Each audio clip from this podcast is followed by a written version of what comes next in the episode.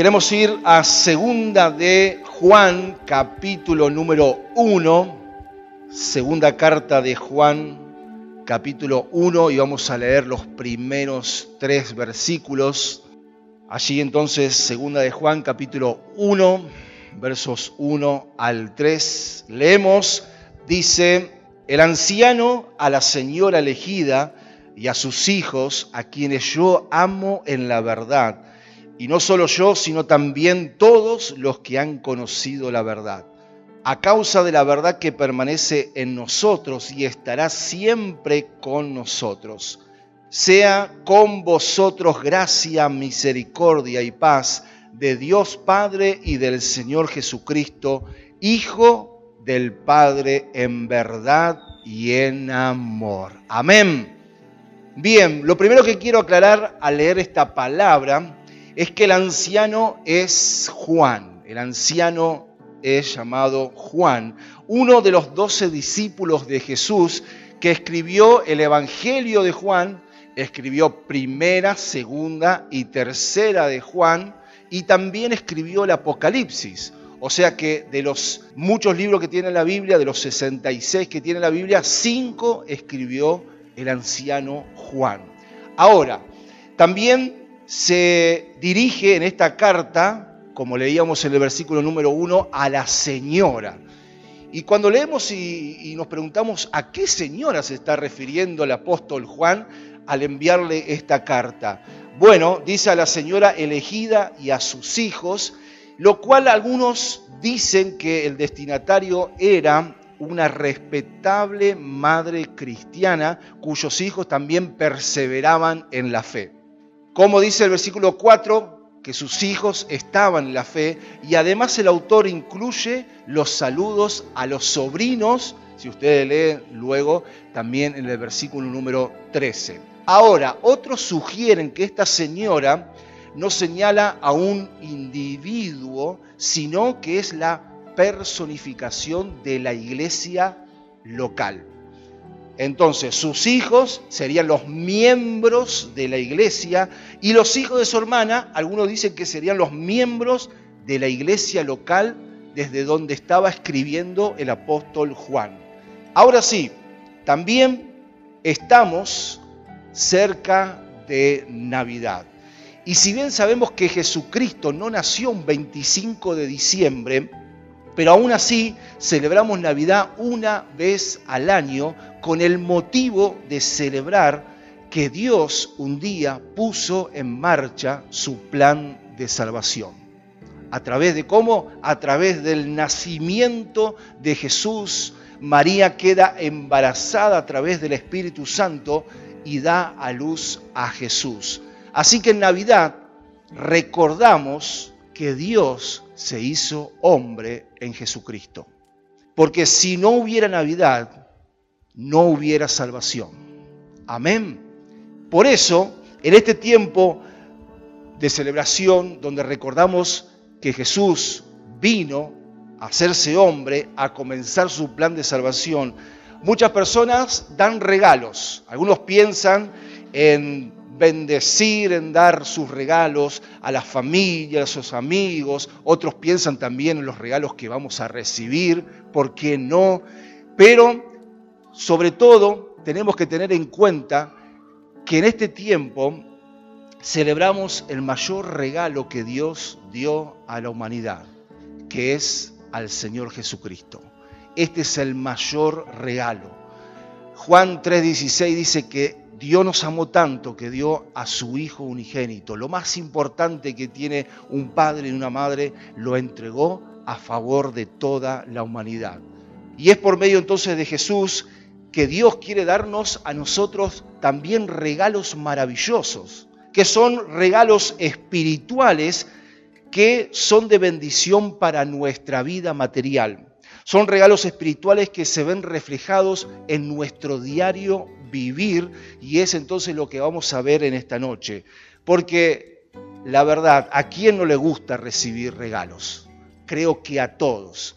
Y cuando nosotros pensamos en Dios, pensamos en sus regalos, entonces en esta noche vamos a ver cuáles son aquellos regalos que son muy costosos, que tal vez si tendríamos todo el dinero del mundo aún no pudiéramos comprar lo que Dios nos ofrece gratuitamente a cada uno de nosotros. Y estos regalos de bendición los encontramos en el versículo número 2 de segunda de Juan. Dice allí en el principio de este versículo, sea con vosotros gracia, misericordia y paz. Y estos son los tres regalos que todos los días Dios nos quiere dar. Gracia, misericordia y paz. Así que vamos a ver cada uno de estos regalos, de esto que Dios quiere darnos y que nosotros queremos tomar de parte del Señor para ver nuestra vida en los frutos que Dios también quiere darnos a cada uno de nosotros. Así que en primer lugar vamos a ver la gracia. La gracia de Dios nos permite recibir lo que no merecemos. Una vez más, la gracia de Dios nos permite recibir lo que nosotros no merecemos. La vida de cada uno de nosotros tiene un veredicto que no podemos cambiar. Somos culpables ante Dios por nuestros pecados. La Biblia dice que todos pecamos, todos hemos pecado. El único hombre que caminó sobre la tierra sin pecado fue Jesucristo. Excepto Él, todos nosotros de alguna u otra manera hemos pecado. Y ese veredicto no lo podemos cambiar.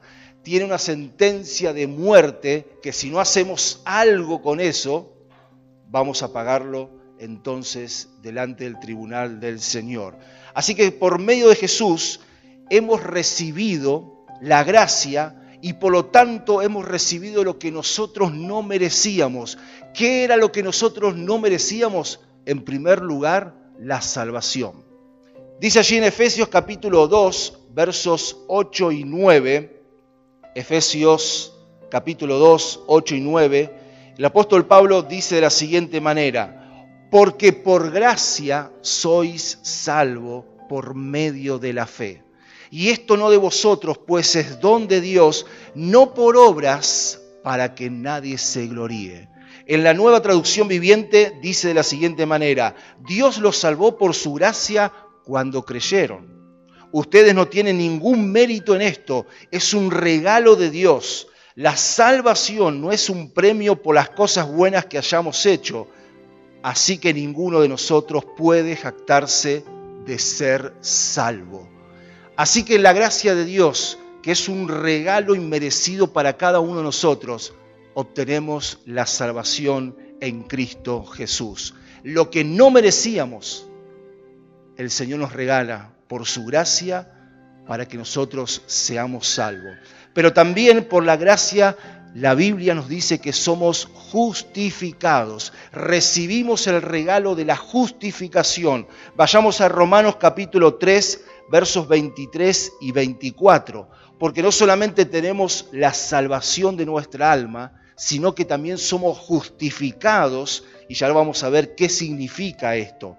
Romanos 3, 23 y 24, por cuantos todos pecaron y están destituidos de la gloria de Dios, siendo justificados gratuitamente por su gracia mediante la redención que es en Cristo Jesús. De una manera clara, la palabra justificación significa declarar libre o justo a una persona. Esto quiere decir que Dios nos ve como si nunca hubiésemos pecado. Cuando nos justificó, entonces Dios borró todos nuestros pecados. La justificación también me conduce a la santificación. Amén. Me produce en mi vida ser o querer o aspirar a ser como Dios es santo. Entonces, esta justificación es gratuita para todos aquellos que hemos puesto nuestra fe en el Señor. Hemos puesto nuestra esperanza en Jesús. La gracia entonces nos permite recibir la justificación que es impagable y que tampoco nosotros merecíamos. Y por último, la gracia de Dios, este regalo inmerecido, nos otorga el perdón de pecados. En Efesios capítulo 1, verso 7, también el apóstol Pablo agrega lo siguiente, Efesios 1, 7, en quien tenemos redención por su sangre, el perdón de pecados según las riquezas de su gracia. Amén. Esta gracia de Dios nos permite recibir continuamente el perdón de Dios. Continuamente tal vez fallamos y continuamente podemos obtener a través de nuestro arrepentimiento el perdón de nuestros pecados. Por eso la gracia de Dios no solamente se manifiesta en nuestra vida espiritual, sino también todos los días de nuestra vida. Se manifiesta en nuestras necesidades, en nuestros proyectos, en los anhelos de nuestro corazón. Vayamos a 2 de Corintios capítulo 9 versículo 8, porque vamos a ver que esa gracia de Dios se manifiesta en nuestra vida sabiendo que de Dios todo lo que nosotros somos y todo lo que recibimos es por Él. Dice el apóstol Pablo, y poderoso es Dios para hacer que abunde en vosotros toda gracia, a fin de que, teniendo siempre en todas las cosas todo lo suficiente, abundéis para toda buena obra.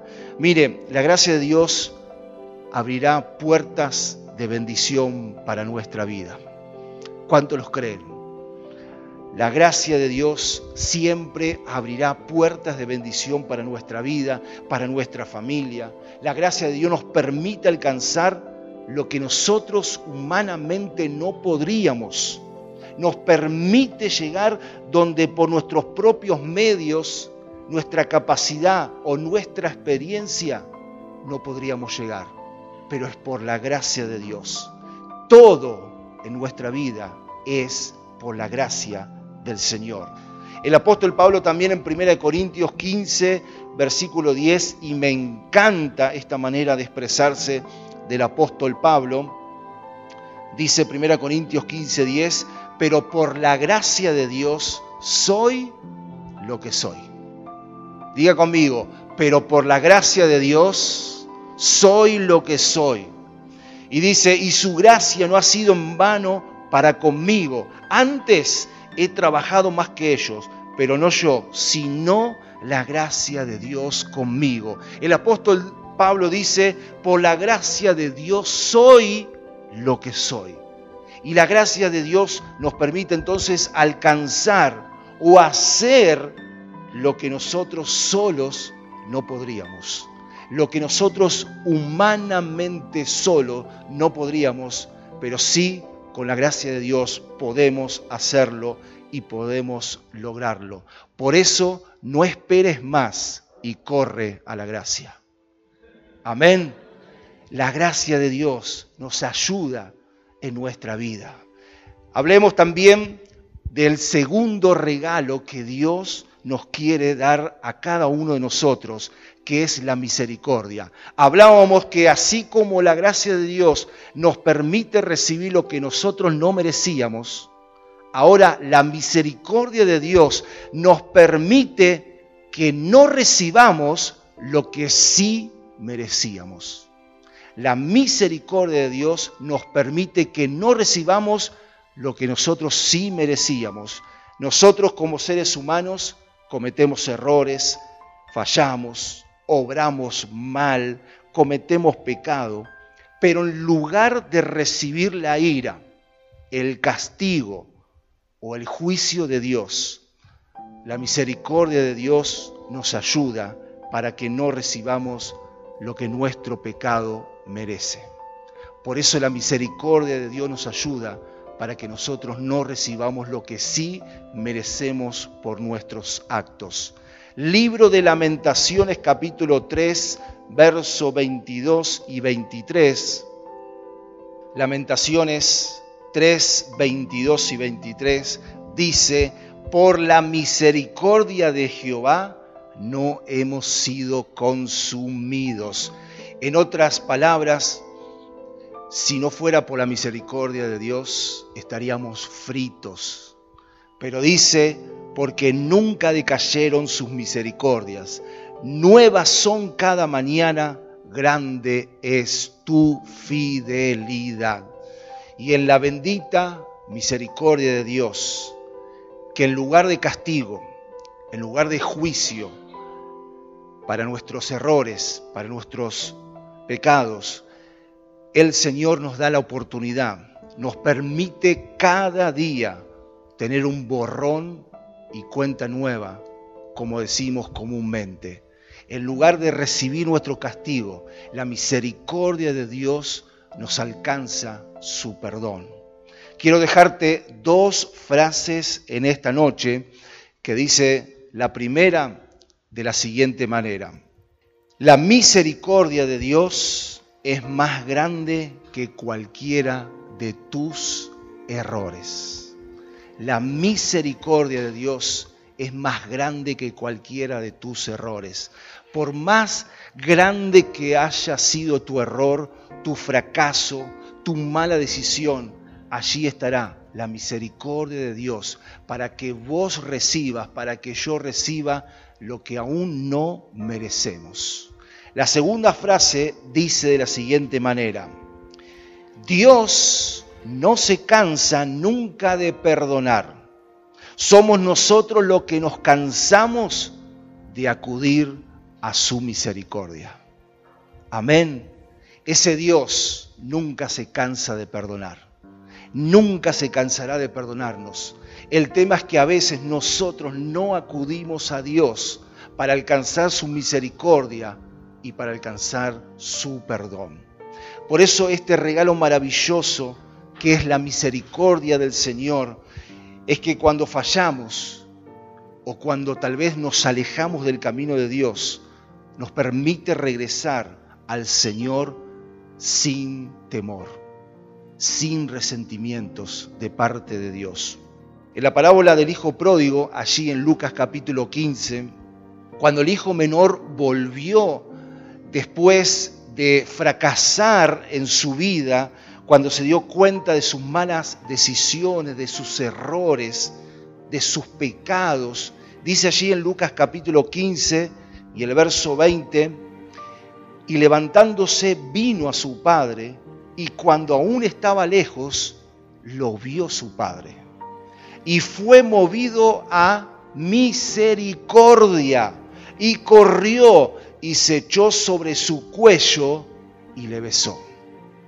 Cuando nosotros nos arrepentimos, cuando nosotros entonces volvemos al camino de Dios, en lugar de humillación, en lugar de menosprecio, lo que recibimos de parte de Dios es su amor, es su comprensión, es su perdón, es su favor, es su restauración y la oportunidad de volver a su propósito. Amén. El padre de este hijo menor, en lugar de enojarse y de decirle un montón de cosas, solamente lo recibió, lo abrazó y lo besó. Así también es nuestro Padre cuando nosotros acudimos a Él para pedirle perdón o si nos hemos desviado para volver a la casa de nuestro Padre. La misericordia entonces de Dios nos permite que no recibamos lo que nosotros merecemos a causa de nuestros errores. Y este tercer regalo que menciona allí en segunda de Juan es la paz de Dios. ¿Cuánta paz aún necesitamos en este tiempo? Parece que la paz de Dios o la paz en nuestra vida desaparece en diciembre y vuelve a aparecer en enero. Pero aún así, la paz de Dios se quiere manifestar en nuestra vida. La paz de Dios nos permite enfrentar de otra manera las pruebas y las dificultades en nuestra vida. En este mundo Jesús dijo, vamos a tener pruebas, no hay ausencia de enfermedades, de crisis, de amenazas, etcétera, etcétera. Pero es la presencia de Dios en nosotros lo que nos permite tener paz aún en medio de todo lo que nosotros vamos a enfrentar en nuestra vida. Amén. Vayamos a Filipenses capítulo 4, versículos 6 y 7. Filipenses 4, 6 y 7. Dice así entonces esta palabra, por nada estéis afanosos, esto es, preocupados, ansiosos, si no sean conocidas vuestras peticiones delante de Dios en toda oración y ruego con acción de gracias. Y la paz de Dios, que sobrepasa todo entendimiento, guardará vuestros corazones y vuestros pensamientos en Cristo Jesús. Por eso podemos tener paz, podemos tener gozo, podemos tener esperanza aún en las circunstancias más difíciles que nos van a tocar en nuestra vida. No sería entonces esto posible si no fuera por la presencia del Espíritu Santo en nuestra vida, que nos fortalece, que nos guía aún en los momentos de debilidad. Y esa paz de Dios transformadora nos ayuda a enfrentar de otra manera las pruebas y las dificultades de nuestra vida. Porque si no tendríamos esa paz, enfrentaríamos todo de una manera totalmente contraria a como si la estaríamos enfrentando con la paz del Señor. Por eso, como alguien dijo, podemos tener aún paz en medio de las tormentas de la vida. Jesús dice allí en Juan 14, 27, Jesús dice, la paz les dejo, mi paz les doy. Y yo no se la doy como el mundo la da. No se angustien ni se acobardan, dice en la nueva versión internacional. Y tenemos que recordar que estas palabras son de la última noche que Jesús estuvo con sus discípulos. En la última reunión que Jesús estuvo con discípulos, les dijo, yo les dejo mi paz. El maestro se iba a encaminar a la cruz y ya no iba a estar más físicamente con sus discípulos. Por eso les está prometiendo en los versículos anteriores la promesa del Espíritu Santo que estaría con ellos siempre. Jesús entonces ministra su paz a los preocupados, a los angustiados discípulos. Y es muy interesante que acerca de su paz Jesús dice, yo no la doy como el mundo la da. Así que el mundo da también una paz, pero Jesús también nos da una verdadera paz. Y esto nos permite entender que esa paz que el mundo trata de brindarnos, aquellos sedientos seres humanos que están necesitados de paz, pero sabemos que esa paz que el mundo puede dar nunca va a saciar la sed de paz en una persona, en un ser humano. Necesitamos entonces entender siempre que nada ni nadie nos va a ayudar para tener esa paz si no es de otra manera con la ayuda de Dios. Hay muchos que quieren encontrar paz, hay muchos que quieren encontrar alivio en su vida en consumos de drogas, tal vez otros en el alcohol, otros se vuelven dependientes de algún medicamento, otros tal vez en algún ejercicio de meditación, etcétera, etcétera. El mundo está loco por encontrar la paz, pero sabemos nosotros que la única paz verdadera se halla en Jesucristo. Amén. Jesús dice en la última frase de este versículo, no se angustien ni se acobarden.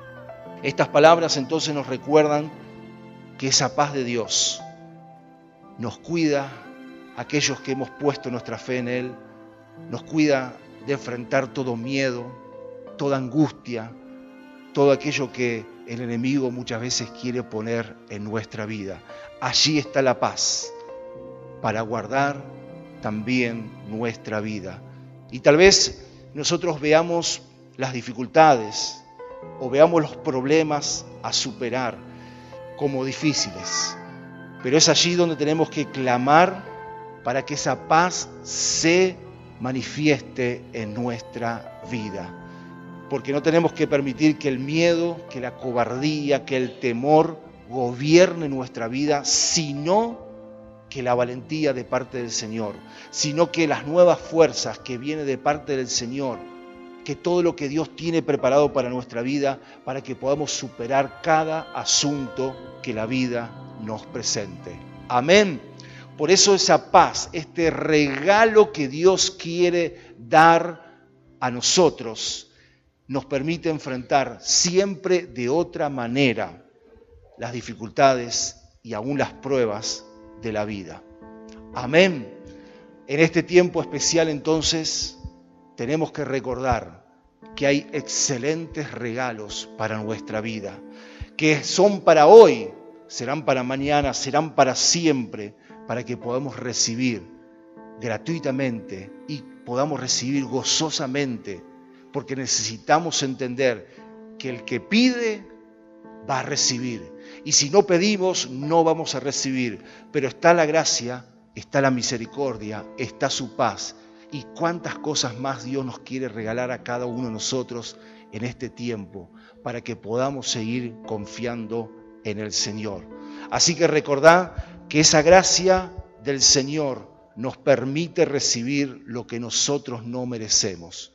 A causa de nuestros desvíos, a causa de nuestros errores, esa gracia se manifiesta para que el perdón de Dios venga a nuestra vida. Su misericordia nos permite entonces que no recibamos lo que sí merecemos. Dios quiere darnos paz en medio de todas las tormentas de nuestra vida. Así que, ¿quiénes de los que estamos aquí vamos a aceptar estos regalos de parte de Dios? Nos gusta recibir regalos, pero estamos aquí para recibir estos regalos espirituales que se manifiestan en todas las áreas de nuestra vida. Amén. Cerra tus ojos y queremos pedirle al Señor una vez más. Queremos pedirle que esa gracia, esa gracia que se manifiesta en su salvación, esa gracia que se manifiesta aún en la justificación de nuestros pecados y esa gracia que se manifiesta en el perdón diario de nuestros errores, es lo que nosotros queremos aceptar de parte de Dios.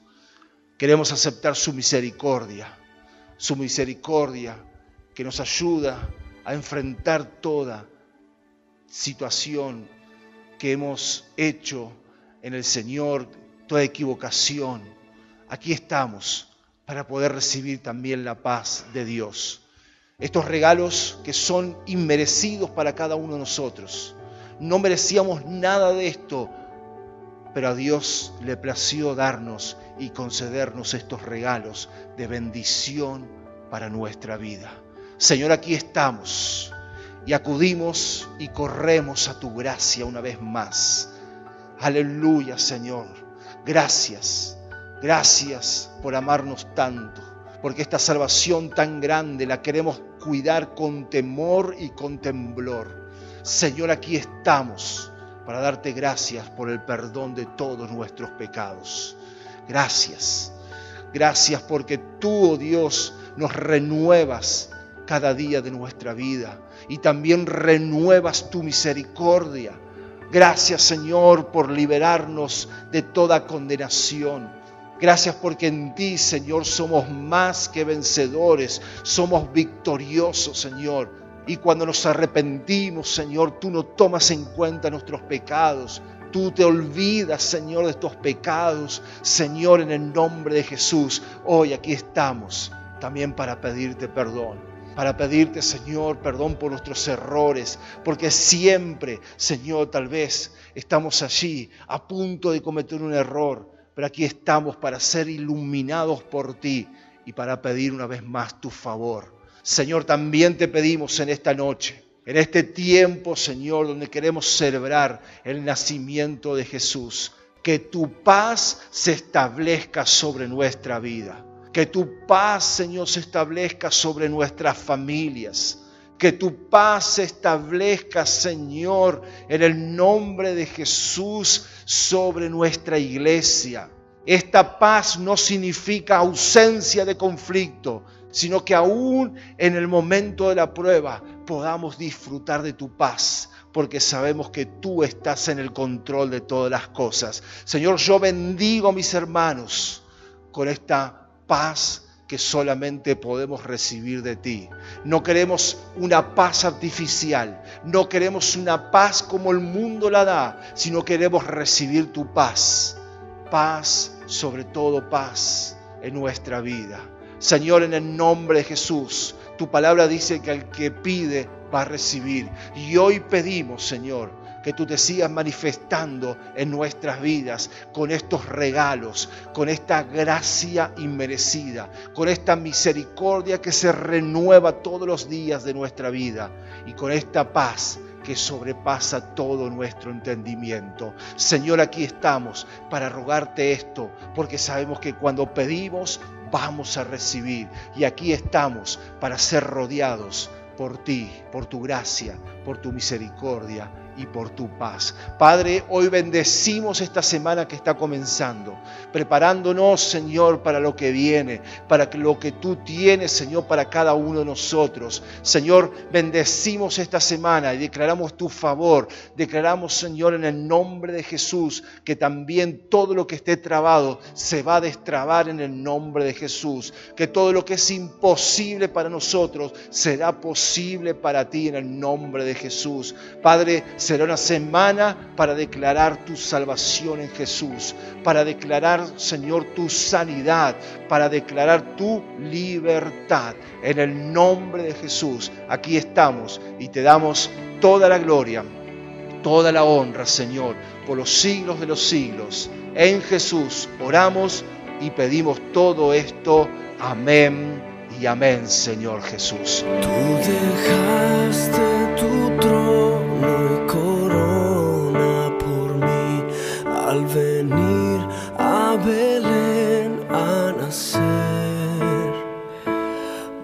hati.